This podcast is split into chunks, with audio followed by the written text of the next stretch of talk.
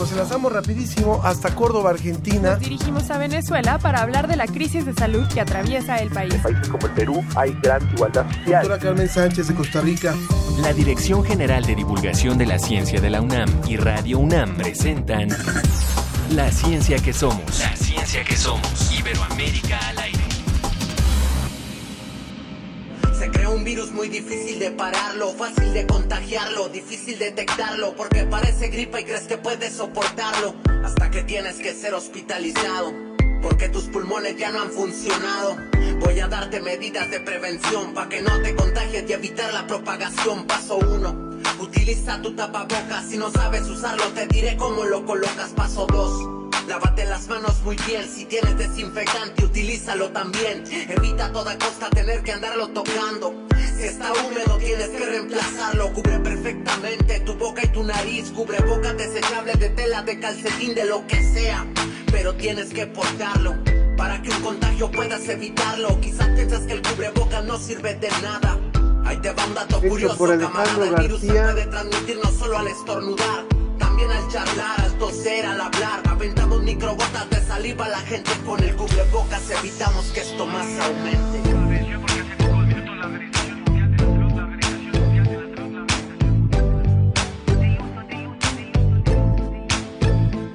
Entramos a fase 3, ni Vegeta logró eso.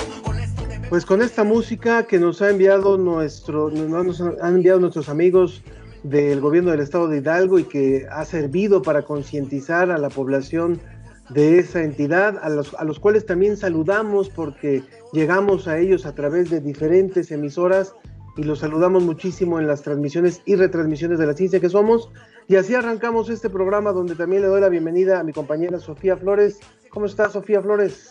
Hola, Ángel Figueroa. Muy bien, todo muy bien. Buenos días a todos los que nos escuchan. Bueno, buen día, buena tarde, buena noche. Si nos escuchan también en una retransmisión a la hora que sea en el uso horario en el que se encuentren, los saludamos y les agradecemos por estarnos sintonizando.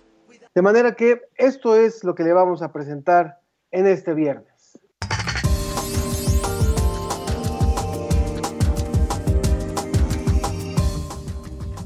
Desde España, José Pichel nos dará el reporte del confinamiento por COVID-19 y las acciones tomadas por parte de este país.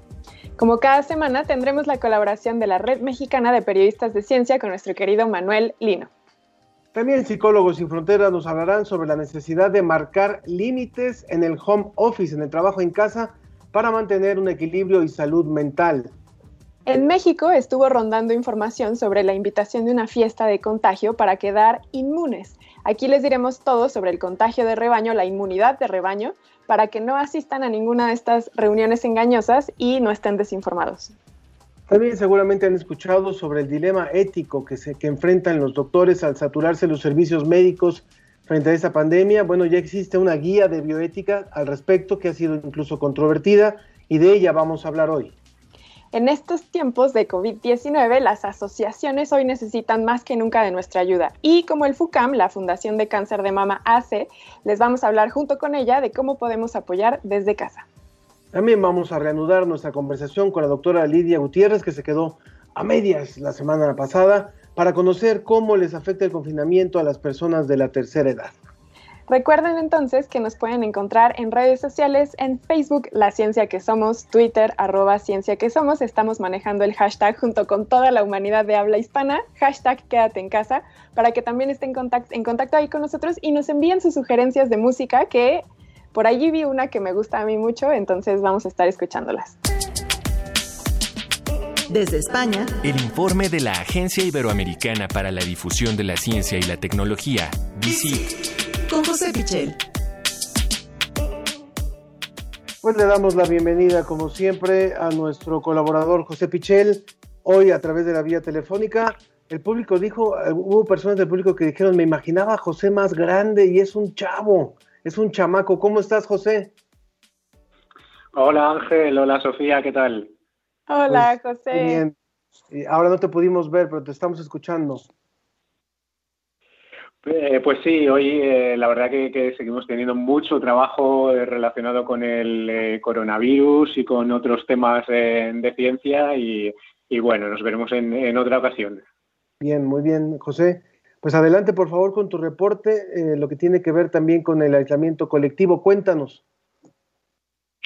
Bueno, pues eh, nos fijamos mucho, como es lógico, cada uno en, nuestros países, en la situación que tiene cada uno de nuestros países, porque es lo que tenemos más cercano, eh, más inmediato. Pero si ponemos un ojo en lo que es, bueno, pues el mundo en general, y en este caso os voy a proponer eh, echar ese ojo, esa mirada a eh, los pueblos indígenas, cómo están viviendo esta, esta situación, cómo eh, pueden afrontar ellos este COVID-19.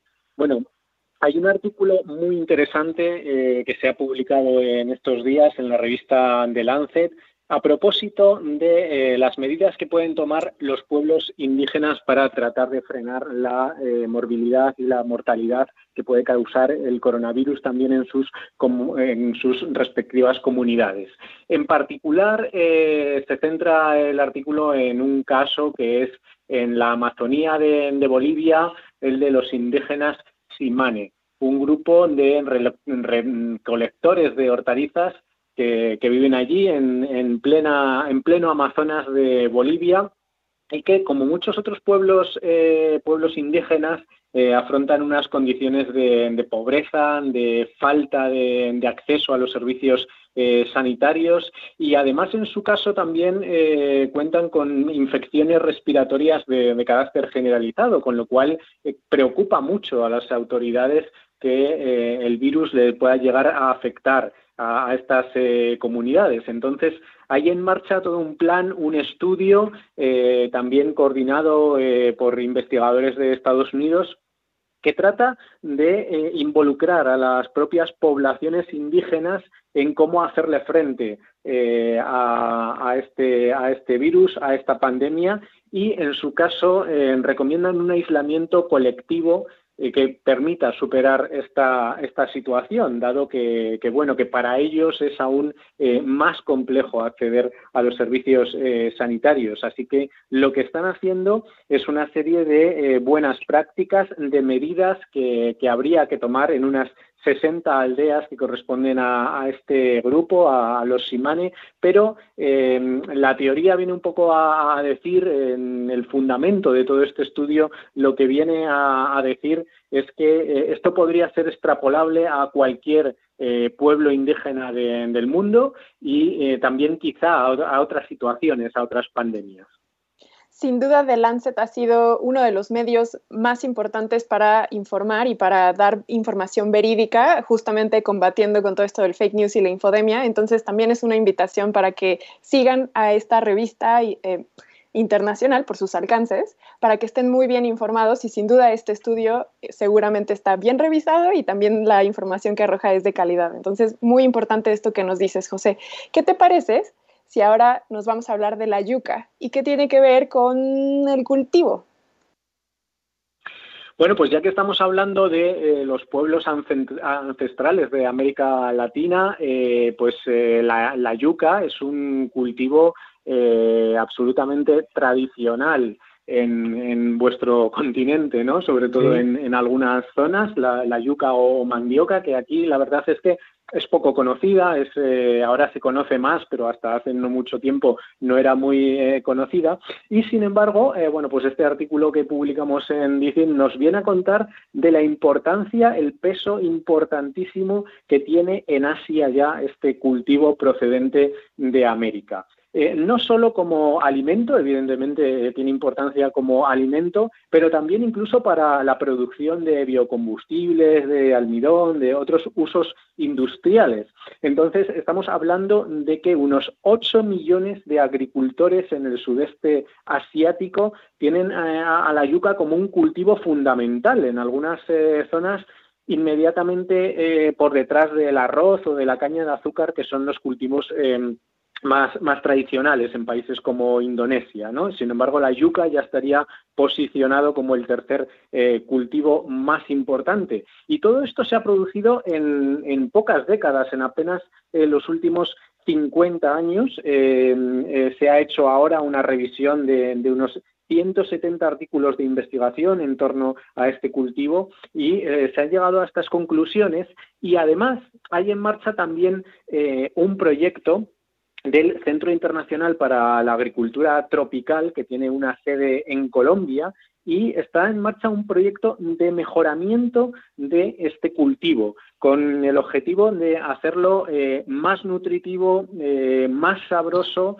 y, por lo tanto, de mayor utilidad para todos esos eh, agricultores Em, de Asia, pero eh, también para solucionar probablemente muchos problemas de alimentación en otras zonas del mundo como África. ¿no? Es una propuesta de este Centro Internacional para la Agricultura Tropical. ¿Y qué tiene que ver la ciencia en todo esto? Bueno, pues en todo esto van a ser eh, fundamentales los bancos de germoplasma. Eh, estos bancos que conservan eh, el material genético desde semillas, en raíces, otros componentes de, las plantas que son fundamentales y que en este caso en, Colombia tienen la oportunidad de acceder a las variedades de yuca que eran originales, que eran más tradicionales. Y a partir de ellas eh, se pueden eh, bueno pues consolidar nuevos usos para este para este alimento y eh, también probar nuevas variedades y, nuevas riquezas nutritivas que tengan nutritivas o industriales para otros usos como comentaba antes que bueno pues se puedan derivar de este cultivo que tiene cada vez más importancia en el mundo. Vaya trascendental por supuesto lo que nos dices. Hay que recordar que, por ejemplo, hay países de Centroamérica o como mencionas Colombia que la utilizan muchísimo, tal vez en la comida mexicana más hacia la zona del, sur. Pero yo recuerdo la primera vez que la probé fue en, Honduras, justamente en un buen plato, el mondongo, ahora me hiciste recordar ese, y es justamente así como un, tubérculo que, tiene un sabor muy rico. O sea, vale, vale qué, interesante cuando un, un producto que es originario de América Latina ha sido, como tú lo dices, exportado y otros países pareciera que lo están desarrollando con más fuerza, como es el caso de India o China. Desde luego que sí. Además, eh, muchas veces eh, también, yo creo que eso ocurre en todos los países, a veces eh, no apreciamos el valor de, lo autóctono, de lo que tenemos más cerca, y muchas veces cuando se internacionaliza es cuando empezamos a ver que, realmente podemos obtener muchas propiedades o que realmente se trata de un producto muy interesante. ¿no? Se me ocurren más ejemplos que tienen que ver también con América Latina por ejemplo, ahora eh, la quinoa, que está eh, muy, muy de moda en todo el mundo, es un eh, alimento también que se está consolidando en los mercados tradicionales. Bueno, pues yo creo que hay que aprovechar toda la riqueza que nos puede ofrecer la naturaleza, el medio ambiente, porque desde luego el reto de, construir un mundo más sostenible y también el reto de, la alimentación a nivel mundial están ahí y van a seguir ahí incluso después de, la crisis del COVID, ¿no? Que parece que ahora solo nos preocupa eso, pero tenemos otros muchos retos en la humanidad. Qué tema tan importante, José, sobre todo por eh, la evidencia científica que demuestra que las poblaciones están sumamente relacionadas con los alimentos de origen de su región. Entonces, sin duda, cada una de las poblaciones reconocerá estos alimentos y sabrá cuáles son los beneficios para su salud por esta relación evolutiva que tenemos con ellos. Entonces es un tema súper apasionante. José Pichel de la Agencia Iberoamericana para la Difusión y de la Ciencia, DICIT, te agradecemos mucho que cada semana estés con nosotros, sobre todo en estos tiempos de pandemia. Pues muchas gracias a vosotros. Eh, ya sabéis que tenéis muchas más noticias en dicit.com y nada, el próximo viernes seguiremos aquí también para contar muchas más. Un abrazo. Mira, José, Ya, por el Messenger nos dice justamente eh, una radioescucha que se llama Letonche, dice, la yuca la guisaban en el sureste, en Mérida. O sea que sí, también en México se consume, tal vez necesitamos más, más información sobre eso, si alguien nos puede incluso pasar por ahí recetas, valdría la pena. Bueno, José, te saludamos y te mandamos un abrazo. Un abrazo para todos, Ángel, un saludo. Muchas gracias porque la cobertura de COVID-19 requiere ciencia.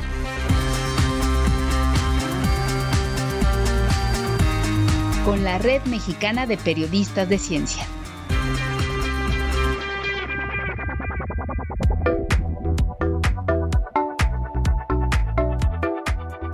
Regresamos, regresamos a la ciencia que somos. Bueno, ya está con nosotros y me da muchísimo gusto saludar a nuestro colaborador hoy y amigo también, por supuesto, Manuel Lino, que es periodista, escritor y editor, miembro fundador incluso de esta Red Mexicana de Periodistas de Ciencia y director del proyecto periodístico Los Intangibles. ¿Cómo está, mi querido Manuel? Muy bien, muchísimas gracias, Ángel. Encantado de estar aquí con ustedes. Hola, Sofía, ¿cómo estás? Hola, Manuel, me da gusto verte y me da mucha curiosidad porque ahora que ya te podemos ver, te cortaste el pelo. ¿Cómo lo lograste? Este, pues la verdad es lo que se puede hacer en estas, en estas épocas de pandemia. Eh, tomé una maquinita y me la pasé así por encima creo que no me quedó tan mal. Afortunadamente no pueden ver la parte de atrás de mi cabeza. Este, pero bueno, pues es lo que hay que hacer. Nos obliga es lo que, es lo que nos queda ahora para cortarnos el pelo, ¿verdad, me das mucha envidia porque ya yo sí me lo corto, se me nota mucho, entonces yo sí estoy esperando ya que abran las peluquerías para ir a cortarme el cabello. Pero bueno, no quitemos más tiempo a tu participación. Cuéntanos, José, de la Red Mexicana de Periodistas de Ciencia, ¿qué nos traes para el día de hoy? Bueno, pues les traigo, les traigo dos cositas. Primero, nada más eh, comentarles, bueno, que, nuestro foro virtual COVID eh, iberoamericano eh, estuvo verdaderamente fantástico. las sesiones están en YouTube. Para quien quiera verlas, ahí pues es esencialmente cómo abordamos los periodistas especializados los distintos aspectos de la, de la pandemia. Tuvimos una participación de alrededor de 2.000 personas de América Latina, de España, del, Caribe. Este, entonces, bueno, pues eh, nos encantaría que se dieran una vuelta por ahí. Tengo también ah, para contarles, esto a lo mejor está un poquito demasiado orientado hacia los periodistas, pero, y, pero también hacia los científicos. El próximo viernes vamos a hacer un foro con la AAAS. La AAAS no tiene nada que ver con las luchas, es la Asociación Americana para el Avance de la Ciencia. Este, y bueno, pues ellos nos invitaron a tener una charla eh, en torno a la diplomacia científica, es decir, contacto entre países a nivel político, a nivel científico, este, cómo, cómo se puede mejorar, cómo se puede realizar. Eh, estamos viendo con respecto a, la, a la pandemia, una explosión de contactos a nivel científico eh, entre científicos de todo el mundo. Entonces, bueno, pues aprovechamos para invitar a nuestros amigos del Foro Consultivo Científico y Tecnológico para que también sus comunidades eh, de científicos, de tecnología, de innovación, se sumen a, esta charla que tendremos con la AAAS. Y finalmente, ahora que estamos hablando del confinamiento, eh, fíjate que hoy en, en losintangibles.com que es este esfuerzo periodístico que se logró gracias al apoyo de la Red Mexicana de Periodistas de Ciencias, eh, creo que tenemos una nota muy importante. ¿Por qué? Porque eh, son un grupo de científicos del CIMBESTAB em, encontró del Angevio, eh, que está en Irapuato, es del CIMBESTAB, encontró la manera, desarrolló la manera de realizar 19.200 pruebas a la vez. Pruebas genéticas, no pruebas serológicas en donde buscan anticuerpos, pruebas genéticas que pueden detectar el material genético del virus este, en 19.200 personas a la vez. Este, esto puede ser determinante, especialmente en este país en donde pues ya estamos pensando en salir del confinamiento y lo cierto es que con la cantidad de pruebas que tenemos no sabemos dónde está el virus. Entonces, esta, poder hacer esta cantidad de pruebas, ahorita todavía no lo pueden hacer, están haciendo una prueba piloto con 960, que de todas maneras es un montón. Este, con esta cantidad de pruebas se podría buscar gente, pues hacer pruebas al azar, pues, que es lo que no hemos hecho para identificar por dónde anda el virus, si realmente podemos abrir, si no podemos abrir, o en qué zonas podemos hacer paros escalonados, en fin, este, poder diseñar una estrategia con base en la información y en el mapeo del virus. Y pues desde el punto de vista científico a mí me encanta lo que hicieron porque lo que hace, le, ponen, digamos, una, una colita un, aditamento que dice de qué persona es, ¿no? Es también material genético, este, que dice de qué persona es la muestra y entonces luego procesan todo y ahí tienen ya el, indicativo de, qué persona es la, es la muestra. Oye, José, ¿y qué onda con, la privacidad de la información? Eh, bueno, es que es, un código, eh, está, digamos que está en, bases nitrogenadas, eh, no, no, está su nombre, está el código en adenina, timina, citosina y guanina. claro, pero es posible relacionar la muestra con la persona. Sí, simplemente para decir, a ver, la muestra que tiene este, esta etiqueta genética eh, es positiva o es negativa, ¿no? Este, es el equipo de Alfredo Herrera Estrella. Eh, los hermanos Luis y Alfredo Herrera Estrella son unos pioneros de la biotecnología, son verdaderamente impresionantes y están ahí en el Langevio del Simvestab de Arapuato. Este, creo que vale mucho la pena. Esta prueba ya se está presentando ante distintas autoridades de este país porque, bueno, pues necesitan dinero para escalar, eh, para llegar, para pasar de las 960 pruebas a las 19.200 que podrían estar haciendo. Y es algo que se puede analizar no solamente en Langevio, en probablemente en biotecnología, en el Instituto de Biotecnología de la UNAM se podría hacer, deben tener el secuenciador masivo que podría permitirlo, en el TEC de Monterrey, en el, en de la Ciudad de México también hay, en el de Mérida también hay. Entonces, pues a mí me parece una, una noticia excelente para este país que tanto nos cuesta innovar. No es porque tengamos pocos inventores, sino porque nuestro sistema de innovación pues es torpe, por decirlo de alguna manera. Hacer la transferencia de la parte de investigación a la parte de, ciencia aplicada, digamos ya de desarrollos, es, donde se atoran muchos, muchos proyectos, ¿no? Y la llegada al mercado. en este caso el mercado, bueno, pues va a pagar, en principio pagaría el gobierno para que todos tuviéramos la prueba, ¿no? Pero pues es un mercado. La innovación es, eso, que finalmente llegue a la gente, ¿no? El desarrollo tecnológico. Tenemos un material preparado que es el que nos, el que nos presenta nuestra producción. Adelante, por favor. Esto es COVID Conciencia. Periodismo científico en tiempos de COVID-19. Afirmar que una proteína puede ser la posible cura del coronavirus como lo han hecho varias publicaciones periodísticas, es impreciso y propicia confusión sobre una investigación que busca evitar la unión entre el virus SARS-CoV-2 y las células humanas. La noticia omite información científica que impide entender en qué consiste la investigación y por qué es demasiado precipitado decir que podría curar la enfermedad COVID-19. Recordemos que los virus no son organismos vivos y requieren de una célula para replicarse.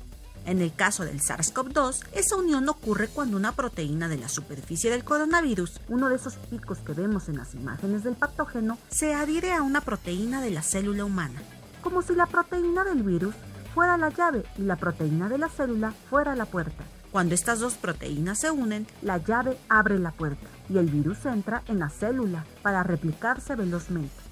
Recientemente un grupo de investigación en China identificó el lugar exacto en donde ocurre esa unión, algo así como la cerradura de la puerta. Se trata de una proteína receptora llamada AC2. Con esta información, un equipo del Instituto Tecnológico de Massachusetts ahora trabaja en crear una cerradura falsa, es decir, un péptido, que es un fragmento de proteína compuesto por aminoácidos, idéntico a la cerradura AC2. Con este péptido, buscan engañar al virus para que se adhiera a él, evitando así el contacto con la célula y su infección. Ahora están probando 100 variantes más de este péptido para encontrar al que tenga la mayor fuerza de unión con el virus. Por eso, mientras no encuentren esa cerradura falsa idónea que evite que el virus infecte a la célula, solo podemos decir que está en investigación. Esto fue COVID Conciencia periodismo científico en tiempos de COVID-19. Pues sí, es parte del material que nos ofrece también hoy la Red Mexicana de Periodistas de Ciencia. Y bueno, Manuel, Manuel Lindo, muchísimas gracias por esta participación. ¿Algo más que quieras agregar eh, para antes de despedirnos? Ay, pues habría tantas cosas que contar sobre, sobre las distintas pruebas, que creo que es lo que nos hace, nos hace falta, esta misma gente del, del hizo una, una sencilla, fácil de aplicar, no masiva, pero sencilla, igual que la de la Facultad de Ciencias de la UNAM, y me encantaría platicarles de estas cosas, pero pues quizá más bien los invito a leer Los Intangibles. también hay otra de, gente del, del INAOE que inventó una forma de diagnóstico radiológico. Hay muchísimas cosas. Eh, creo que esta, con todas las desgracias que trae esta pandemia, nos puede ayudar a justamente empezar a desarrollar y echar para adelante nuestra ciencia, nuestra tecnología, si no quitan esos, esa, que, pusieron ahora la amenaza de, apropiarse de los fideicomisos. En fin, es, estamos en un mundo muy complicado. Más ciencia, más ciencia, menos política y menos discurso, mi querido Manuel. Muchas gracias por esta colaboración de la Red Mexicana de Periodistas de Ciencia. Como siempre, un abrazo, Manuel. Y, están invitados a la red, súmense. Ah, perfecto, perfecto, claro que sí, claro que sí. Y ya, ya hay personas que están comentando que qué bueno que, hablar, que hablamos de temas como esto, como Mario Mora, que ya lo saluda, lo aprovechamos para saludarlo. Dice, qué bueno que hablan de temas como el corte de pelo, porque son, es la cotidianidad en medio de la pandemia. Así es que, bueno, pues sí, algunos no lo padecemos tanto. Manuel, gracias. gracias. por haber estado con nosotros y los invitamos a revisar entonces a los intangibles. Muy bien. ¿Con qué música vamos, Sofía? Vamos a escuchar Somewhere Over the Rainbow con este músico hawaiano que tiene un nombre que se me dificulta mucho su pronunciación, pero entonces vamos a escucharlo. Israel Kamakakiwo. Kamawiwo. Vamos. Esa la propuso Angelo Castellanos.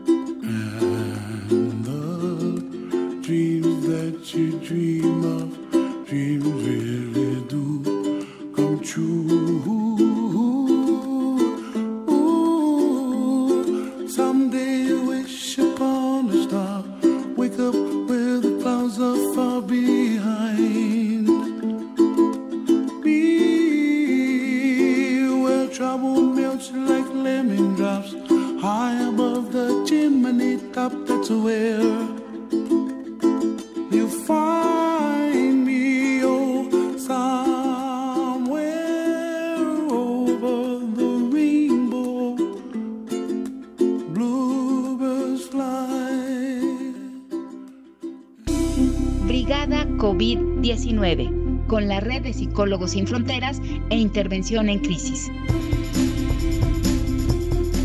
La Brigada de Apoyo Psicoemocional en tiempos de pandemia.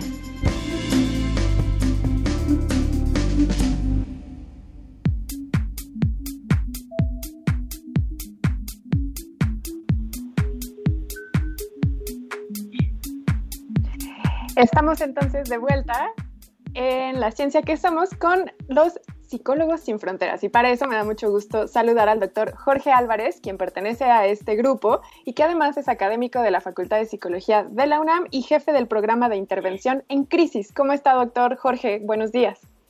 Muy bien, ¿qué tal? Buen día a todos. Gracias por estar con nosotros. Además de usted, también nos acompaña el... Gracias. Nos acompaña el doctor Jorge Jesús Felipe Uribe Prado, quien es docente, investigador y con consultor organizacional, También de eh, la eh, estudió, eh, realizó estudios de posgrado en el Instituto Mexicano de Psicoanálisis y es doctor en psicología por la Facultad de Psicología de la UNAM. Muchas gracias por estar con nosotros, doctor Jesús. Muchas gracias, muy buenos días. Vamos a hablar. Vamos a hablar, gracias. Vamos a hablar sobre la necesidad de marcar límites en el home office para mantener un equilibrio mental. Ayer yo hablaba con una de mis colegas a las 11 de la noche de cómo su jefa, de la jefa de su esposo, perdón, eh, lo vio conectado a las 12 de la noche y le puso trabajo porque pues si está en su casa puede hacer ese trabajo, ¿no? Entonces, ¿qué está pasando? No sé quién quiera contestar con estos con los jefes que piensan que por estar en nuestras casas estamos a disponibilidad. ¿Hay, hay algo que nos haga considerar que, que el trabajo ahora es ilimitado? Bueno, este, a ver, Jorge, adelante. Doctor Jorge, por favor. Eh, yo, yo quisiera nada más eh, abonar un poco a la pregunta que tú estás haciendo. Esto lo venimos escuchando todos los días, de que la gente no se desconecta y de que terminan más agotados de cuando hacían el traslado hacia su trabajo, que tenían un horario eh, más o menos que cumplir de ocho horas y eh, tenían una hora para comer y el traslado de regreso a su casa, en fin, todo todo este tipo de, de, cosas que finalmente han este hecho que la gente esté muy muy agotada. Se está realizando. Adelante. Eh, yo creo que eh, estos tiempos nuevos de confinamiento y trabajo eh, vienen a mover muchos problemas que siempre han existido en el ámbito del trabajo. Tiene que ser con la adaptación, ¿sí? Y yo creo que los procesos de adaptación siempre van a ser complejos y siempre va a haber adaptaciones diferenciadas por parte de los organismos. Eh, así como el COVID ahorita está discriminando entre la gente joven y la gente de mayor edad, entre la gente con ciertas enfermedades y gente con cierta salud, eh, el proceso de adaptación que se va a dar en casa eh, tiene que ver también con ese tipo de mitos versus ciertas realidades, ¿no? Parece que el trabajo en casa es más cómodo, cuando en realidad el proceso de adaptación va a ser más difícil empieza a haber un problema de eh, imposición por parte del sistema empresarial, organizacional, oficinístico en casa. Es decir, la vida privada también se está viendo afectada. Eh, ayer tuve la suerte de estar en una conversación donde nos reunimos en un sistema como este, eh, alrededor de 250 personas, y entonces se empezó a escuchar el pajarito, se escuchó el niño que está gritando, se escuchaban ruidos de la calle, la venta de los camotes. Entonces aquí la, la gran pregunta que nos hacemos es, ahora resulta que en casa el perro ya no tiene derecho de ladrar, el niño ya no tiene derecho de gritar, eh, la gente ya no tiene derecho de pasearse por atrás de uno en paño es decir, este proceso de adaptación es muy interesante, pero al mismo tiempo suena muy demandante y muy impositivo por parte de las empresas, ¿no? Es decir, hay ciertos mitos y realidades que se van a confirmar en este proceso y yo creo que ya lo estamos viviendo. Eh, por ejemplo, se habla de que tenemos ahora eh, menos que invertir en el transporte. Sí, pero nos vamos a mover menos vamos a subir de peso, estamos cambiando nuestra dieta. Es decir, hay una serie de modificaciones en términos de comportamiento que, si lo vemos desde un punto de vista más crítico, es una pérdida de derechos a favor de las obligaciones de carácter laboral. ¿no? Eso, para empezar, creo que es muy importante. Mm. Yo le preguntaría también, aprovechando que estamos con el doctor eh, Jesús Felipe Uribe, eh, eh, estamos, está hablando de una parte que es importante que tiene que ver con la privacidad, con la, con la rutina de una familia, de una casa, y donde posiblemente los tiempos nos van a llevar también a un trabajo, en algunos casos, con estas características, pero también la parte de establecer entonces eh, rutinas, hábitos, horarios y espacios para el trabajo que ayuden, porque finalmente el trabajo en casa puede tener también grandes ventajas, pero cómo poder marcar esta diferenciación, cómo poder realmente eh, establecer eh, límites para que sea positivo y que no tenga una afectación a nivel de desgaste, a nivel personal, etcétera. Bueno, yo creo que justamente por eso hablo de adaptación. ¿no? Eh, los colegas científicos, por ejemplo, del área de biológicas, saben de la biología evolutiva, ¿no? Es decir, eh, así de manera muy simplista, eh, evolucionar es adaptarse. Y a veces esa adaptación es modificación del medio ambiente. ¿Qué está sucediendo con este proceso? Bien, yo lo que creo es que aquí se van a vincular problemas de carácter médico, psicológicos, sociales y hasta legales, ¿no? Porque yo diría, la jornada de trabajo de ocho horas, que antes en teoría era en una oficina, eh, ahora va a cambiar, ahora es de 14, eh, y, o ya ni siquiera 14, a lo mejor es, te puedes levantar a media mañana porque te llegó un correo importante y, y a lo mejor en ese momento lo estás contestando, ¿no? Entonces, ya no solo es la vida privada, sino ahora también es la relación de carácter laboral, ¿no? O sea, la gente firma un contrato y, la firma de este contrato teóricamente establece ciertas condiciones eh, de permanencia o de estancia en, las empresas o en los organismos. Aquí empezamos con ese problema. Otro problema que para mí es muy importante es la jerarquía. ¿Qué es más importante? La familia, el trabajo, el jefe, pero eh, cuando el trabajo se lleva a casa, resulta que estoy hablando con mi jefe y entonces todos cállense, porque es el jefe, ¿no? O sea, hay una imposición jerárquica que viene desde la, fibra óptica del Internet y que se, se va a plantar en la casa. Y desde el punto de vista emocional, yo diría, aquí hasta el Seguro Social y el ISTE tendrán que hacer ajustes de carácter legal y normativo, porque ¿qué tipo de enfermedades físicas y mentales ahora se van a generar? Yo puedo decir la que estoy padeciendo en este instante. El sentarme en una silla que no es estrictamente ergonómica para mi oficina, me puede ya empezar a traer problemas de carácter contractual, muscular y ya si es más fuerte hasta del sistema óseo. El Seguro Social tendrá concebido este tipo de problemas en casa. Eh, el Seguro Social o el ISTE tendrán preconcebido eh, por ejemplo, eh, desde el punto de vista laboral existía la enfermedad y existía la enfermedad profesional. Es decir, la enfermedad es la que te ocurría en tu casa y la profesional es la que te ocurría en el trabajo, como el accidente de trabajo. El accidente el mismo, eh, el mismo Seguro Social tenía una división en este sentido porque daba un tratamiento en términos de las incapacidades al que se enfermaba o se accidentaba en su casa o al que se enfermaba o accidentaba en el trabajo. Ahora, ¿qué va a suceder? Esto está mezclado, ¿no? Y desde el punto de vista emocional, yo puedo decir, eh, eh, en el terreno de, psicología tenemos un concepto que está dictado por la Organización Internacional del Trabajo y la Organización Mundial de la Salud, que dice, para empezar, es eh, la salud mental no solo es la ausencia de enfermedades, sino es la percepción de bienestar del trabajador y su familia, lo cual sonaba maravilloso porque la familia estaba en un ente lejano, ¿no? Entonces se hablaba de la familia como un punto referencial del proceso de bienestar de un trabajador. Sí, pero ahora con estos confinamientos, con el home office, el trabajador y la familia están realmente en el mismo lugar. Eh, la definición es maravillosa porque es muy incluyente, pero aquí la gran pregunta es, ¿y qué vamos a hacer desde el punto de vista emocional? O sea, eh, lo que antes se llamaba clima laboral, ahora lo vamos a cambiar por clima familiar, ¿no? Es decir, hay, cambios realmente drásticos que yo creo que el impacto psicológico, legal, económico, este, lo vamos a empezar a experimentar y no tiene vuelta atrás. Yo creo que esto eh, tendrá que modificarse hacia adelante.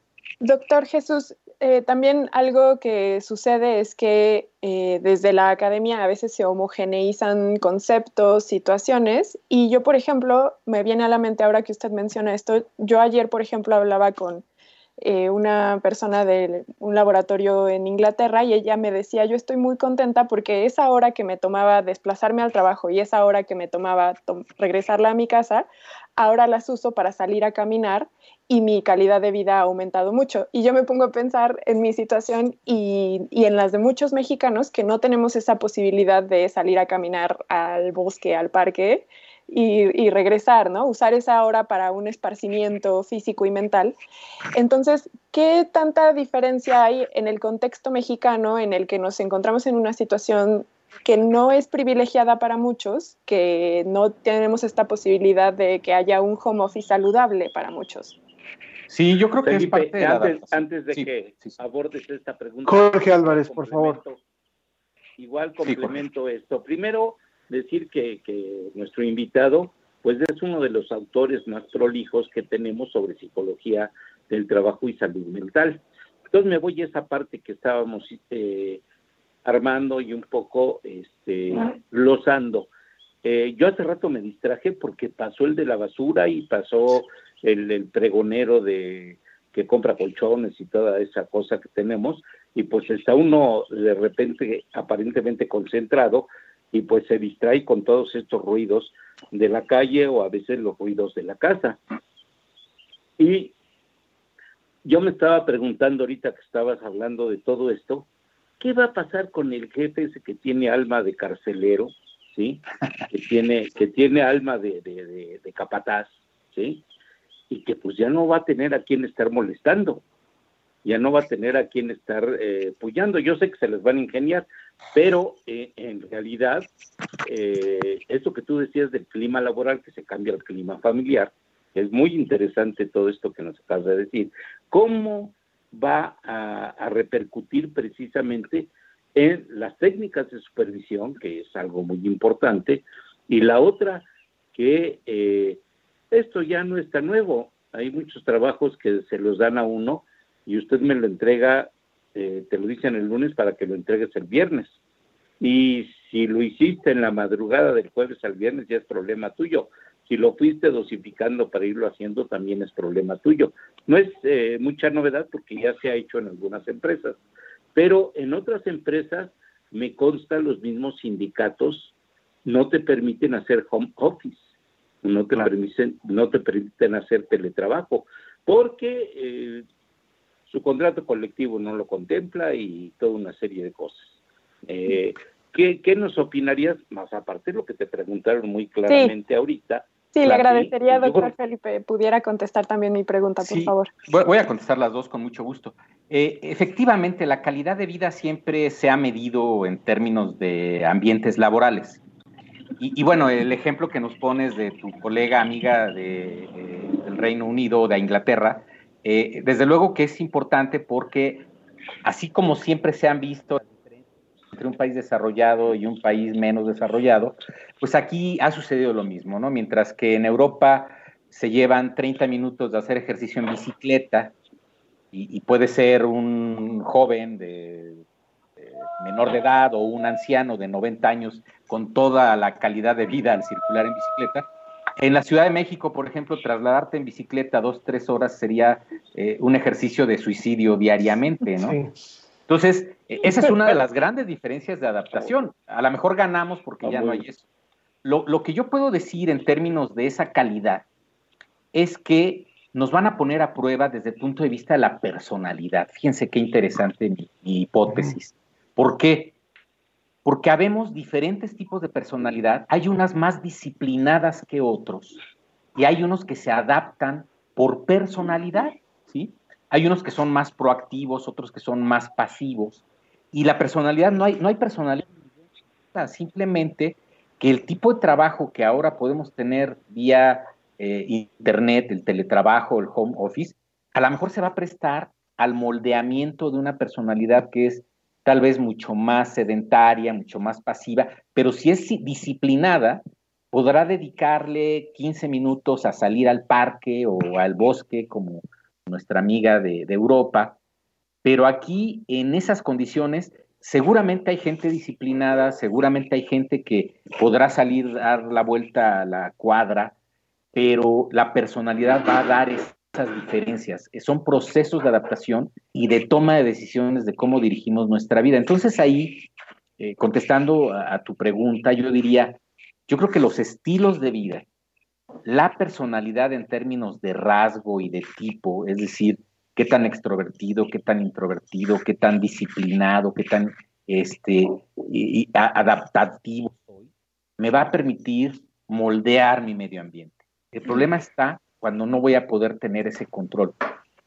Estrictamente en psicología social, quien no tiene control de su medio ambiente, nos estresamos. Entonces, el estrés, ese mismo estrés que en algún momento ha existido en las organizaciones, pues lo vamos a llevar a la, casa oficina, ¿no? Y, vamos a tener seguramente nuevos procesos de adaptación y que esperemos que tanto las empresas como los trabajadores eh, procuremos esa misma adaptación. Pueden venir, pueden venir tiempos definitivamente tan tan eh, radicalmente distintos como fue la revolución industrial, donde hubo una nueva forma de, eh, de adaptarse al trabajo. Hay comentarios rápidamente, los hacemos ya para irnos despidiendo. Mario Mora dice, definitivamente las jornadas ahora se extienden y no se cortan por salir de la oficina o salir a comer. Eh, y Loya Benger en Twitter dice, lo peor es que muchos creen saber cómo debes llevar tu día a día desde casa y para todos ha sido un cambio, muchas veces un conflicto. Nos volvemos workaholic, cuidadores, cocineros, niñeros y sí, estamos conviviendo más con la familia y con nosotros mismos, pero ¿dónde queda el tiempo y espacio de cada uno dentro de los hogares? Entonces, eh, un comentario final, por favor, doctor. Sí, eh, lo del jefe que decía Jorge es justamente esto, son las diferentes personalidades y su adaptación lo que va a dictar la manera de cómo nos vamos a seguir comportando. Eh, y en respuesta a esto, como un proceso de, resumen y de comentario final, yo diría, no hay que eh, simplificar esto del home office, yo creo que se viene justamente lo que acabas de mencionar, eh, en términos de revolución industrial, yo creo que sí estamos viviendo una nueva revolución, ya no tanto industrial, pero sí de del servicio, porque hay que recordar, no todos van a poder trabajar desde su casa. El trabajo obrero va, a seguir siendo obrero y ese también tendrá que modificarse. Entonces, hay un gran proceso evolutivo de adaptación que esperemos eh, no sea tan difícil como el de la revolución industrial, ¿no? que costó mucha vida y mucho, mucho esfuerzo. Por supuesto. El día, el día que la señora Tere me diga que va a hacer su trabajo desde, desde su casa va a estar más complicado. bueno, muy bien. Pues les pedimos a nuestros invitados, Sofi, por favor. Les eh, agradecemos. Sí, les agradecemos mucho primero al doctor Jesús Felipe Uribe, docente, investigador y consultor organizacional, por haber estado con nosotros hablándonos del home office. Muchas gracias. Es un gusto haber estado aquí en esto. este gracias. Y también agradecemos al doctor Jorge Álvarez, quien es psicólogo que pertenece al grupo Psicólogos Sin Fronteras, por también haber estado guiando esta entrevista. Jorge, muchas gracias. Gracias, doctor Jorge. Muy bien. Escuchemos entonces ahora lo que tiene preparada la producción para dar paso a nuestra siguiente entrevista. La ciencia que somos, la ciencia que somos. Entrevista. ¿Qué onda? Oye, quería ver si te animas a ir a una fiesta súper rara, el 23. O sea, es como para ayudar a que ya se acabe todo este del virus, del COVID y así. El chiste es que a la fiesta va a ir gente contagiada. O sea, yo sé que al principio como que te saca de onda, pero no está nada mal. Ahorita todos nos estamos mega muriendo de miedo en la casa y que estamos en una cárcel y no sabemos ni para dónde.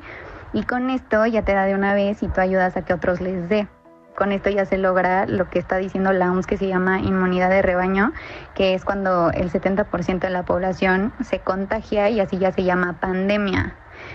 Entonces, es el 23 de mayo en Las Águilas, es en donde se hacían como las fiestas masivas y así. Cuesta 1500, incluye obviamente alcohol, súper de buena calidad. Van 100 personas confirmadas hasta ahorita, 25 ya tuvieron COVID unos son asintomáticos, o sea, está cañón. Neta, son unos genios porque esto también lo están haciendo en Suecia.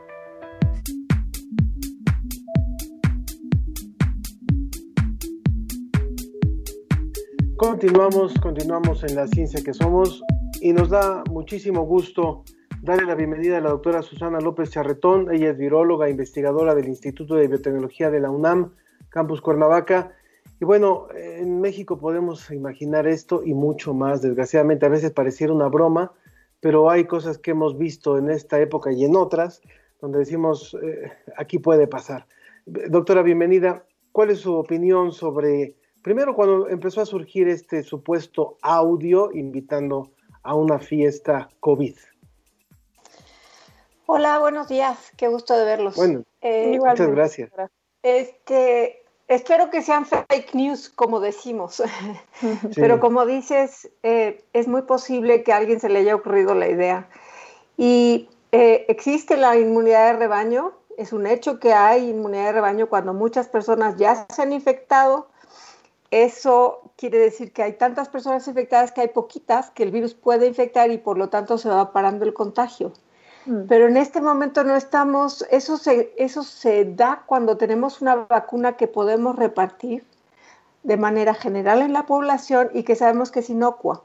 En este momento arriesgarnos a ir a contagiarnos, en realidad sabemos de los números promedio que tenemos en cuanto a, gente que se pone grave, a gente que, que desgraciadamente fallece, y esto parece como que es una enfermedad de persona, eh, bueno, la gravedad parece correlacionar con personas mayores y con comorbilidades como diabetes, em, obesidad, males cardíacos. Pero eso no quiere decir que los jóvenes no puedan tener problemas. Eso eh, por decirlo menos, en México ha bajado alarmantemente el, eh, promedio de edad de, la letalidad de este virus, desafortunadamente. Lo que vimos en China es que las personas que fallecían eran mayores de 60 años y en México el promedio ahora es 45 eh, años. Desafortunadamente todavía no sabemos las causas, pero bueno, este ya no es una enfermedad de gente grande. La otra es la irresponsabilidad. Si yo decido contagiarme voluntariamente, está bien, pero yo no soy un ente que vivo aislado. Yo tengo papás y tengo abuelos y tengo familia que cuidar. ¿Y cómo, cómo voy a protegerlos? Entonces, si piensan ir a una fiesta de estas, pues de una vez se contratan un hospital junto o un hotelito para no salir de ahí, ¿no? Doctora, algo que ha surgido esta semana es un estudio en el que se analizaron a simios y que todavía confirma que no tenemos muy claro cuánto dura la inmunidad una vez que un individuo se ha infectado por SARS-CoV-2. Entonces, ¿nos puede ahondar un poco más en este tema de que todavía desconocemos si la inmunidad es ya permanente o que todavía se duda que se pierda este estado? Pues es que, como, como ustedes saben, este es un virus nuevo. Lo estamos conociendo a partir de diciembre de este año. Los primeros eh, casos que se han eh, estudiado empezaron en enero. Entonces, a mayo, sabemos que las personas que se infectaron en enero a mayo tienen el sistema inmune eh, prendido, digamos, tienen anticuerpos que pueden neutralizar el virus. Pero ¿cuánto dura? Esta inmunidad no lo sabemos. Mm. Cada virus es diferente. Hay virus que una vez que nos infectamos, por ejemplo, o que nos vacunan, como el virus del sarampión, la inmunidad es de por vida. Pero en este caso es un virus nuevo y tenemos cinco meses de conocerlo. no es que no se haya estudiado, es que todavía no hemos tenido tiempo para ver cómo evoluciona la inmunidad. Me parece importantísimo. Perdón, Sofía, ibas a decir algo. No, es que nada más quería preguntarle por qué no habríamos de saber eh, esto de la inmunidad. ¿Hay algún factor que ahí haga que el virus no, no, reaccione en el sistema inmune de la misma manera que, por ejemplo, el que nos acaba de comentar el sarampión, que la inmunidad es ya para toda la vida? Eh, cada virus es diferente. O sea, por ejemplo, el, el sarampión te da inmunidad eh, constante, pero el de la influenza nos dura un año la inmunidad contra un tipo y tenemos que cambiar, eh, tenemos que vacunarnos cada año. Entonces, eh, tenemos poca historia de este virus. Este virus es diferente de otros, entonces cada virus tiene una manera de actuar diferente y el sistema inmune lo ve diferente, por eso no sabemos todavía. De acuerdo, gracias, doctor. Eh, justamente, también le quería comentar, a partir de lo que usted decía al principio y como una reflexión para los jóvenes, yo diría, no solamente en el caso de estas fiestas, sino en el caso de jóvenes que pareciera que dicen, eh, somos los últimos que nos vamos a enfermar, nos va, no nos va a pegar a nosotros. Ayer eh, vimos en redes sociales y en distintos medios de comunicación las fotos de un enfermero en Estados Unidos, un hombre de unos treinta y tantos años, fuertísimo, así de estos que hacen, que hacen, que hacen fisicoculturismo casi casi, y su foto antes de, que se infectara por el coronavirus por estar atendiendo pacientes, y sus fotos posteriores, donde había bajado una cantidad impresionante de kilos en unos cuantos días. Es decir, está comprobado que incluso sin haber enfermedades preexistentes, el virus se está comportando de forma todavía indefinida. Entonces nadie tiene un boleto de garantía, ni por ser mujer, porque a veces hay mujeres que también dicen, no, les pega más a los hombres, les pega más a los hombres de cuarenta y tantos, cincuenta y tantos, yo estoy, yo estoy tranquila. Ni, ni que no les pegue a las mujeres, ni que no les pegue a los jóvenes, y también hay casos de veintitantos niños que han muerto por esto. Entonces, ¿cómo poder alertar a la población a decir, no hay, no hay un, un pasaporte, no hay un boleto de garantía que, que asegure que no te vas a infectar? Ya sea en una fiesta o ya sea yendo a convivir con tus amigos o con otras personas. Sí, es, es, es complicado porque por un lado no queremos asustar a la gente de más, ¿no? O sea, no queremos que la gente viva con un pánico que no quiera ni siquiera salir de su recámara. Y por eso a veces tratamos de explicar, solo el 80%, el 80 de las personas infectadas tienen infecciones leves o muy moderadas pero a la vez estamos hablando de promedios. No quiere decir todos los mayores de 60 años se van a morir, ni todos los jóvenes no se van a enfermar. Tenemos que pensar en que esta información va fluyendo y son promedios de números. Es cierto que, que, el virus se está comportando diferente, pero en realidad el virus es el mismo. Nosotros somos los que nos estamos eh, comportando diferente. Cada persona es individual. Estoy segura que ustedes conocen a personas que les da una gripa y se les quita al día siguiente. Y otras personas nos da gripa y nos dura 15 días. Y es eh, mi familia, eh, es mi hijo el que está bien y yo soy la que con la misma gripa me la paso 15 días. Tenemos reacciones eh, individuales como personas, tenemos sistemas inmunes, es el mismo sistema inmune pero tiene sus variaciones y es por eso que no podemos garantizarle a nadie que por tener ciertas características va a estar bien. O sea, tenemos que cuidarnos de todas maneras. Doctora Susana López Charretón, muchísimas gracias como siempre por esta colaboración y por todo lo que ha estado haciendo en esta temporada en distintos medios de comunicación. Aprovecho para agradecérselo también. Gracias a ustedes. Que esté muy bien, muchas gracias. Rápidamente, nos, muchas gracias. Nos dice Marco Antonio Fernández sobre el home office. Dice el home office regulado con responsabilidad y dignidad puede ser un gran respiro para la tierra y todos sus habitantes y para los trabajadores una oportunidad de ocupar mejor su tiempo. También deberían los estudiantes asistir a la escuela más cercana a sus domicilios. Y sobre el, sobre el tema de lo que nos estaba hablando la doctora López Charretón, dice, a un joven, dice Luis, a un joven de 26 años se le colapsó un pulmón tras correr con tapabocas. También hay que tener ciertas precauciones. Así que no sé si, si algo pueda comentar rápidamente sobre esto, doctora. Pues eh, hay, que tener sentido común. Si estamos, o sea, el virus se contagia por estar cerca de personas enfermas y también por tocarnos la cara. Si vamos a correr al aire libre solos, no necesitamos tapabocas, por Dios. O sea, si vamos manejando en el coche solos, no necesitamos tapabocas. Esas cosas son para protegernos de personas enfermas, cerca, de acercarnos a personas. Pero si estamos solos o en nuestra casa, no se necesita usar, y menos para correr. Pónganselo un ratito y van a ver lo que se siente.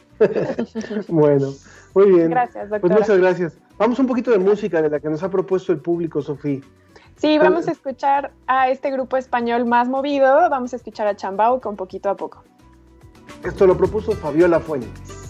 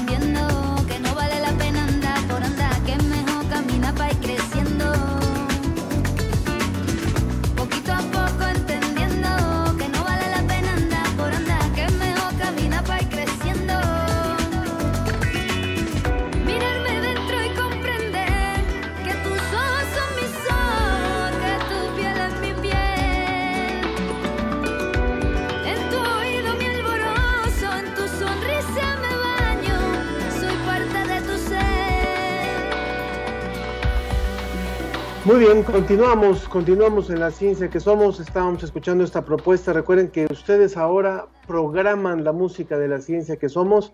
Esto nos lo envió Fabiola Fuentes con poquito a poco. Y bueno, pues ahora nos da mucho gusto darle la, bienvenida a nuestra siguiente invitada. Por favor, Sofi. Así es, vamos a hablar sobre bioética. Y para eso está con nosotros la doctora María de Jesús Medina Arellano, perdón, quien es investigadora del Instituto de Investigaciones Jurídicas de la UNAM. ¿Cómo está, doctora? Buen día. Buenos días, Sofía. Gracias por la invitación y un saludo a todo el auditorio. Gracias por estar con nosotros. La bioética tiene que acompañar a la práctica no solamente médica, sino científica, y esto desde que la ciencia es ciencia y la medicina es medicina. Pero en estos tiempos de crisis se ha vuelto muy relevante. ¿Por qué, doctora, habríamos de estar hablando, discutiendo de la relevancia de la bioética cuando tendría que ser un tema que ya deberíamos tener todos muy claro? Bueno, es como el sentido común, ¿no? Lo menos común, lo común. Entonces, claro, eh, en esta situación de crisis eh, es cuando comenzamos a hacernos las preguntas éticas y filosóficas sobre la vida y la muerte. Entonces, es cuando precisamente la cercanía que nos ha colocado este virus que pues llega y pega a toda la humanidad y nos pone en peligro, en peligro, en peligro nuestras vidas y nuestra salud, ¿no? Son temas, como bien dice Sofía, que todos los días tenemos presentes respecto del cuidado hacia nuestras conductas éticas hacia todos los seres vivos, hacia nosotros, hacia las plantas, hacia los animales, hacia el planeta, ¿no?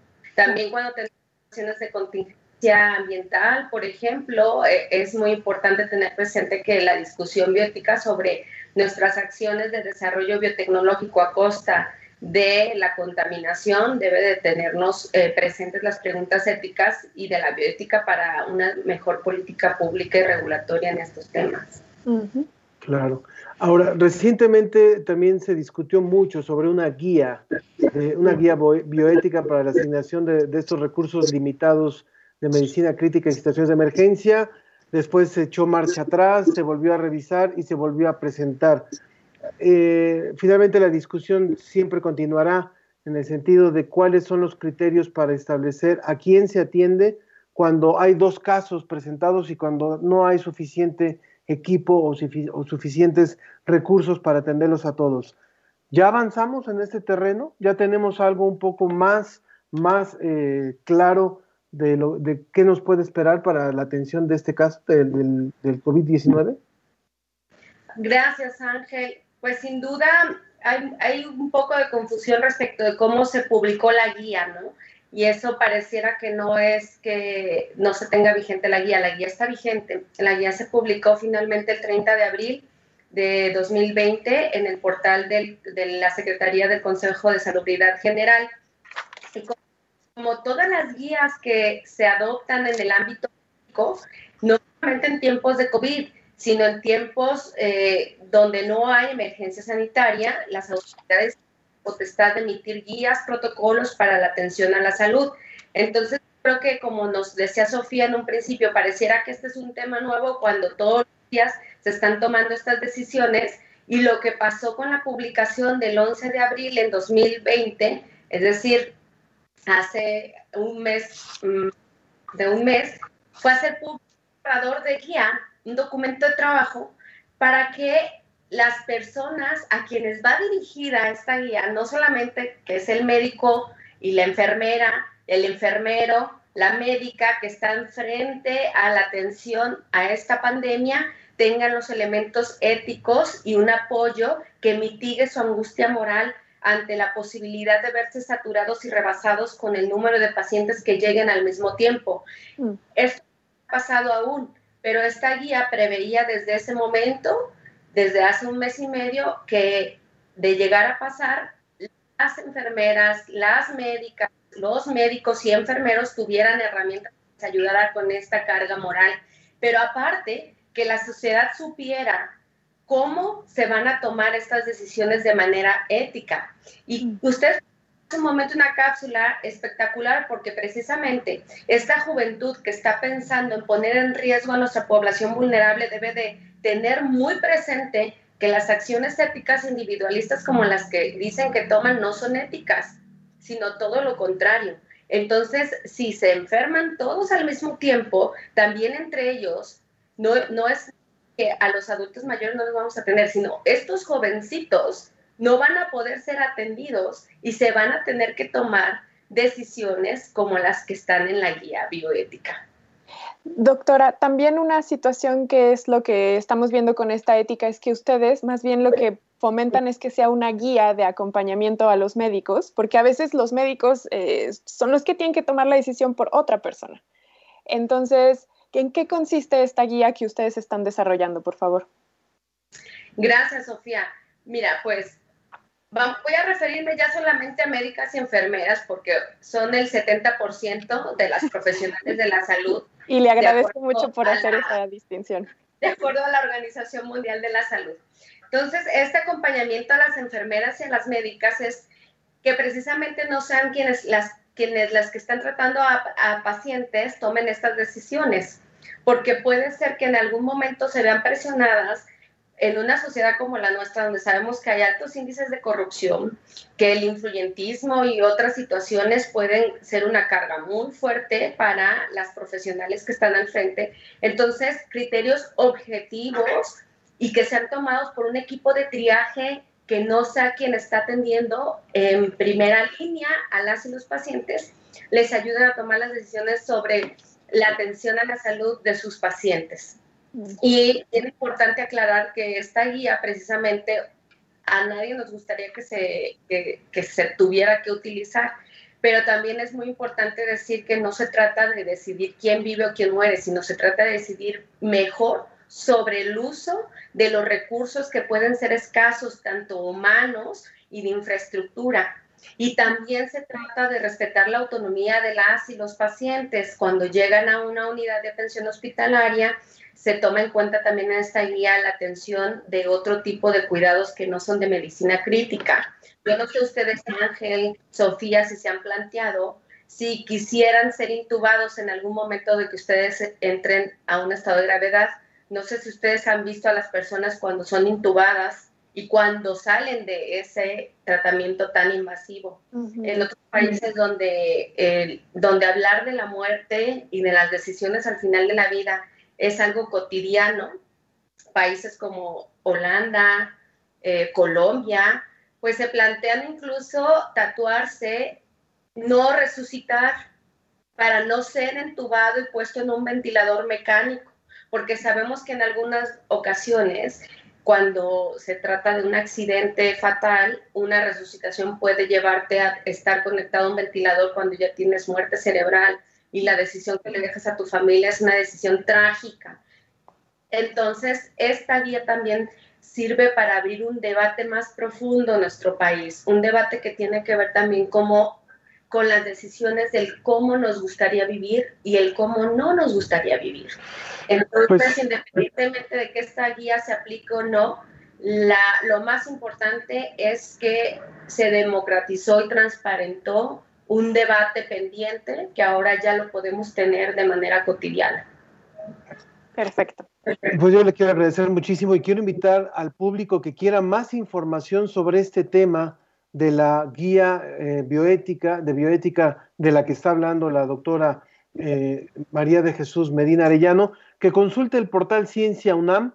Allá hay un artículo de nuestra compañera Consuelo Dodoli justamente sobre este, sobre este tema y también en el blog Universum con Z-O-O. Ahí pueden encontrar este artículo sobre el coronavirus, que es la guía bioética para pacientes con COVID-19. Muchas gracias, doctora, por haber participado con nosotros. Gracias a ustedes, bravo. Muchas gracias, muchas gracias. Nos dice Leonardo Hegel, qué bueno que están de regreso, excelentes invitados. Saludos a Reni, Regi y Jazz, que los escuchan muy atentas desde su casa. Un abrazo, por favor, para ellas. Claro que sí. Y bueno, vamos rápidamente con nuestro siguiente tema, Sofi. Así es, ahora pasamos de hablar de bioética para hablar de lo valioso que es tener salud y lo valioso que es de recibir un tratamiento adecuado, claro, siguiendo en este tenor, pero más bien ahora vamos a hablar desde las instituciones. Y para eso está con nosotros Irene Posadas, quien es directora de Relaciones Públicas del FUCAM. Hola Irene, ¿cómo estás? Muy bien, gracias y gracias por habernos invitado a este espacio. Gracias, por estar con nosotros. Yo quisiera saber si todo el mundo sabe qué es FUCAM, ¿verdad? Este, Sofía, no sé si todo el mundo conozca esta gran asociación. Perdón, Sofía. Sí, muchas gracias. El FUCAM, recordemos entonces que es esta Fundación de Cáncer de Mama AC que ayuda de sobremanera aquí a las, sobre todo a las mexicanas, pero bueno, sabemos que también hay hombres con cáncer de mama. Pero por eso agradecemos mucho el que estés con nosotros, Irene, porque en estos tiempos de COVID nos vas a hablar cómo podemos ayudar al FUCAM. Así es. Eh, como todos sabemos, obviamente ahorita eh, hemos valorado más lo que es la salud y en FUCAM tenemos eh, casi 20 años tratando y apoyando a las mujeres.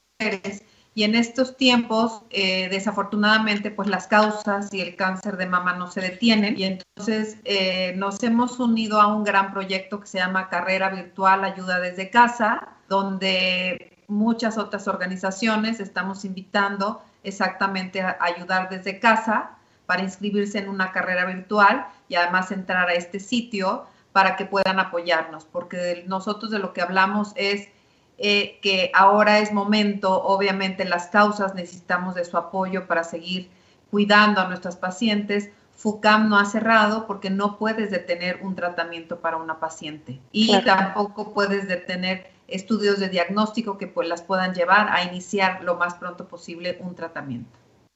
Eh, vale la pena decir que antes de toda esta situación del, coronavirus, FUCAM ya había pasado por una situación complicada con respecto a los recursos que recibía para operar y por eso es que se vuelve todavía más urgente. Yo conozco eh, mujeres muy luchadoras, por cierto, que a las cuales saludo, si nos están escuchando, que han eh, enfrentado procesos de cáncer de mama gracias al apoyo de FUCAM, gracias a este trabajo que han hecho ustedes por muchos años. Entonces, esta situación ya se venía arrastrando desde hace varios meses.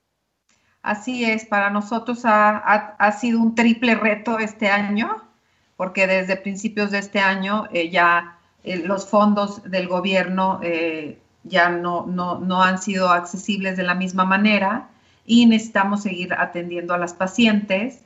Eh, entonces se viene este reto, luego se viene lo del COVID, que además nuestras pacientes son, son, un grupo vulnerable, entonces al llegar a FUCAM hay que cuidarlas doblemente, ¿no? Claro. O sea, darles todo el espacio y luego se suma esta parte, ¿no? Donde eh, obviamente las mujeres asisten menos a hacerse estudios, nuestras unidades móviles pues no pueden ir a hacer estudios de detección entonces, sí, en efecto, todo mundo necesita de la atención y necesita de recursos. Y lo que nosotros traemos y es una, nuestra misión es, y nuestro sueño, digamos, es poder ofrecer a todas las mujeres que no tengan, eh, pues los medios, que tengan acceso, ¿no? Y de, de alguna otra manera también estamos abiertos. Nosotros estamos abiertos al público en general. Entonces, siempre seremos una buena opción para quienes necesite un tratamiento especializado y obviamente ahora pues con, costos menores a otros lugares. Irene, por favor, háblanos de esta recaudación de fondos en la carrera virtual que están ustedes organizando en FUCAM. Ah, está padrísima. Mira, la verdad es que por un lado es una carrera virtual en donde tú entras a este el sitio carreravirtual.org y donde también se llama eh, ayuda desde casa. Entonces, por un lado te puedes inscribir a lo que es la carrera y te irán mandando información para que tú hagas ejercicio y el domingo corras una carrera desde tu casa, que esta carrera es el 24 de mayo. Y, y además puedes también donar en este mismo portal, buscas nuestra fundación que es FUCAM y ahí habemos varios corredores eh, o procuradores en donde tú puedes elegir ayudar a, cualquiera o al portal o, o al sitio de FUCAM, en donde ahí haces tu donativo y con esto lo que estamos buscando es poder ofrecer más tratamientos o algún tratamiento que esté atorado y que podamos apoyar a mujeres para que cada vez ellas puedan tener acceso a estos servicios. Pueden las personas seguir el hashtag, hashtag ayuda desde tu casa y meterse a carreravirtual.org, ¿cierto?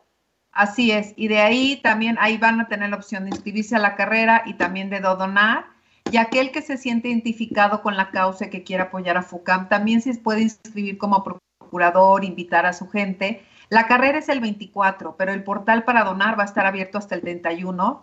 de, este mes. Y bueno, la verdad es que creemos que un granito de arena puede ayudarnos a las fundaciones a poder seguir con nuestra, pues, con nuestra misión durante este tiempo que es como pues atorado y difícil para todos, pero que nosotros podamos seguir ofreciendo y teniendo las puertas abiertas y seguir avanzando a lo que realmente siempre no solo nos ha motivado, sino nos apasiona, sino que es ayudar a las mujeres con cáncer de mama. Pues muchísimas gracias, Irene. Y sobre todo, la verdad es que siempre nuestro reconocimiento a asociaciones como FUCAM nos quitamos el sombrero frente a ustedes porque han hecho una labor importantísima y han marcado la vida de muchísimas mujeres y de muchísimas familias en este país. Desgraciadamente eso no se ve y no se ve también por parte de las autoridades y ojalá que también, que ahora sí se vea por parte de la sociedad a través de estas acciones para juntar recursos y para seguir trabajando en pro de las mujeres que tienen cáncer de mama. Pues mira, yo reconocer también porque FUCAM, eh, después de estos 20 años, hemos, eh, esto es ha sido un trabajo en conjunto, ¿no? Sociedad civil, empresas, gobierno. Entonces, eh, creemos que es un gran ejemplo de que unidos siempre las cosas pueden salir mejor. Por supuesto que sí. Muchas gracias. muchísimas gracias, Irene. Posadas, directora de Relaciones Públicas del FUCAM, te agradecemos haber estado aquí. Gracias a ustedes. Buen día. Muchas gracias. Bueno, tenemos todavía otros comentarios del público rápidamente antes de nuestra última invitada. Eh, Ana nos dice, lindo día, mi madre tiene 85 años, vivimos cerca de la Jusco, tenemos un bello jardinzote todos los días con una sinfonía de aves y la visita de muchas ardillas y no sale a deleitarse de esto, está llena de miedo por su atención, gracias. Su mamá se llama Paula, doña Paula, por favor, tiene un jardín ahí enfrente créame, si está dentro de su casa, no le va a pasar nada. Aproveche usted que tiene este lugar y, confíe en que esto, esto se va a poder superar y no se está arriesgando al salir justamente al jardín de su casa. Bueno, por favor, Sofía. Así es. Vamos a escuchar a nuestra próxima invitada, que es la doctora Lidia Gutiérrez, neuropsicóloga geriatra del Instituto Nacional de Nutrición Salvador Subirán. Bueno, primero la, la saludo. ¿Qué tal, doctora? ¿Cómo está? Bien, gracias. Gracias por estar de nuevo con nosotros. Usted estuvo en el programa pasado, pero por causas de tiempo ya no pudimos tenerla más tiempo. Estábamos hablando de impacto cognitivo en adultos mayores y justamente cómo el aislamiento está afectando a este grupo poblacional en específico. Doctora, nos gustaría saber, para empezar a hablar del tema, cómo es que este aislamiento impacta en el estado emocional y en la salud física de adultos mayores. Bueno, tenemos que hablar aquí de dos cosas. Una es el confinamiento y otra es el aislamiento. El confinamiento es lo que nos están obligando a hacer, a permanecer en casa para evitar contagios. Y el aislamiento social es no tener contacto con ninguna persona o no tener un contacto favorable o constante con, con, alguna persona. Entonces, el aislamiento en sí puede darse aunque no estemos confinados cuando no tenemos este contacto con otras personas. Entonces, ¿cómo afecta? Pues ya vimos, vimos varios temas la semana pasada, en uno de ellos hablábamos del sueño, de la importancia del sueño, de cómo puede infectar eh, los hábitos alimenticios, cómo se mueven los horarios y esto, y la pérdida de la rutina. Entonces, la estimulación cognitiva no es exclusiva de hacer ejercicios de papel y lápiz, como crucigramas, anagramas o leer, esas son tareas más bien intelectuales que pueden ayudar a entrenar cierto tipo de habilidades cognitivas. La estimulación cognitiva proviene de este intercambio y este contacto con el medio y el medio social es muy, muy importante porque el intercambio de comunicación hace que el cerebro tenga que estar activo todo el tiempo para poder recibir un mensaje, poder analizar el mensaje y poder dar una respuesta a ello. Entonces, el aislamiento social es un factor muy importante que puede determinar aspectos tan patológicos como llegar a un, a un eh, síndrome por, por delirio. ¿sí? Es un estado confusional agudo en el que el cerebro, al no tener una estimulación continua, puede confundirse y empieza a activar pensamientos y hay pensamientos muy desorganizados. Entonces es elemental este intercambio social, es muy, muy importante, donde el otro, el que esté participando con, con la persona, ayude a establecer rutinas, ayude a establecer horarios, ayude a intercambiar eh, eh, comunicación, intercambiar mensajes, ayude a que el paciente participe en alguna actividad del hogar. Y, les decía el, el hecho de lavar trastes u organizar cómo hacer una comida, eso ya es una estimulación cognitiva que va a utilizar la memoria de largo plazo, la memoria de, de corto plazo y la capacidad de organizar, secuenciar y planear esta actividad. Entonces, el involucrarlo constantemente en las actividades cotidianas con un horario bien definido es muy importante para mantenerlo activo. Justo antes de que usted entrara, leíamos este mensaje de, de una radioescucha donde su madre, que tiene 85 años, pues está eh, realmente asustada y no quiere salir ni al jardín de su casa. ¿Qué le diría a estas personas que nos están escuchando, algunas radioescuchas de, de Radio UNAM y de otras emisoras que son mayores y que posiblemente piensen lo mismo? Sí, aquí es el grado de información que pueden tener. Es muy importante alejarlos de la información catastrófica y alarmista, por un lado. Por otro lado, decía yo también la semana pasada que lo importante es orientarla al sentido de realidad. Decirle, efectivamente hay situaciones que amenazan la salud de muchas personas, pero nosotros, ¿dónde estamos? En este espacio, ¿sí? Está todo bajo control y yo voy a ayudar a que esto permanezca bajo control de tal manera que esa amenaza no llegue a nosotros. Esto es un, este es un mensaje que hay que dar todo el tiempo y constante y ayudar a la paciente a que explore su entorno pequeño, si no quiere salir al jardín, por lo menos en casa, y que vea que en el, entorno de ellas no hay ninguna situación de amenaza. Y poco a poco irla llevando hacia abrir la puerta y mantener la puerta abierta para que vaya viendo que incluso en ese jardín tampoco hay ninguna amenaza porque no entra gente extraña o, o no entra gente de la calle, ¿no? Entonces, que es difícil que este virus se transmita si no hay este contacto social con gente de afuera. Entonces, llevarla poco a poco a ir a pasos pequeños para poder acercarse a, al jardín. Doctora, aprovechando también que acaba Ángel de preguntarle sobre esta situación en específico de esta persona, ¿qué rutinas pueden hacer las personas que se encuentran en este grupo poblacional para encontrar un bienestar no solamente físico, sino sobre todo emocional? Bueno, rutinas es eh, eh, lo importante es la interacción en el medio. Entonces, tener actividades, desde mantener sus actividades básicas que involucran el comer por sí solas, el vestirse por sí solos, el que tengan apoyo solamente para organizar o escoger la vestimenta, pero que ellos lo puedan realizar, que se bañen solos.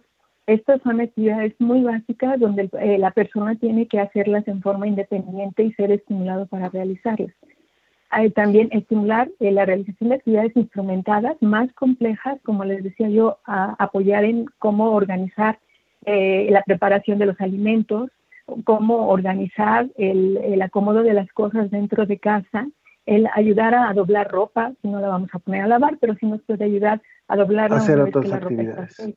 Exacto. Claro. Entonces, pues mantenerla activa.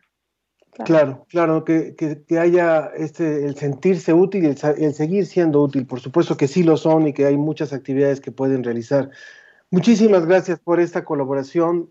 Realmente agradecemos el, el, que, el que haya estado con nosotros nuevamente y que pueda seguir hablando con nosotros de estos temas, eh, doctora Lidia. Muchísimas gracias. Gracias a ustedes. Doctora Lidia Gutiérrez del Instituto Nacional de Nutrición, Salvador Subirán, y ya nos despedimos, ya nos despedimos, se nos acaba el tiempo. Alice dice, creo que es, ah, sobre el home office, dice, creo que es eh, como todo pros y contras de una situación, con el home office habrá que aprender a equilibrar, adaptarse a las actuales circunstancias. Qué interesante lo que comparte la viróloga, mayor conciencia y responsabilidad en todos los invitados. Excelente día. Sofía, ¿algún otro comentario? Sí, tengo yo dos rápidos, los leo. En Twitter, Jorge Morán nos dice, la ética está olvidada, los valores estorban en un mundo privilegiado por el dinero. Por el dinero nos señala así. Tenemos que retomar el espíritu, sea cual sea el credo religioso. Somos seres racionales. Desde el siglo XIX hemos acelerado la falta de respuestas a esta pregunta. El teletrabajo, e-learning, endemia, home office. Tengo ocho años trabajando en educación a distancia en el Instituto Politécnico Nacional. La ansiedad nace por resolver los problemas de hoy con técnicas de anteayer. Hemos olvidado el espíritu en favor del dinero.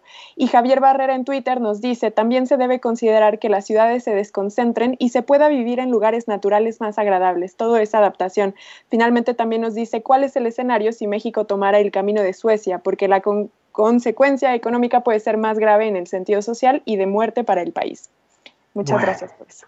Muchas gracias. Gracias, Sofía Flores, por participar en este programa, como siempre. por participar, Ángel Figueroa. Gracias también por tu participación. Muchas y a gracias. todo el equipo. Y a todo el equipo, por supuesto. Nos despedimos, se nos acaba el tiempo. Gracias. Nos encontramos aquí la próxima semana en punto de las 10.30. Las calles hoy están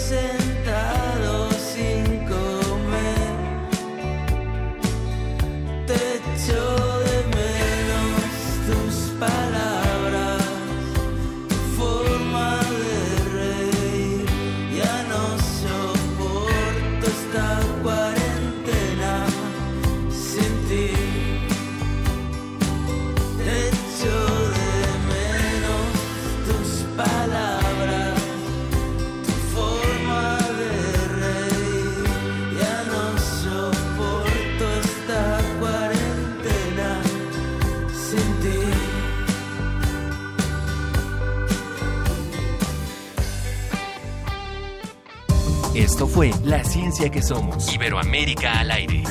La Ciencia que Somos.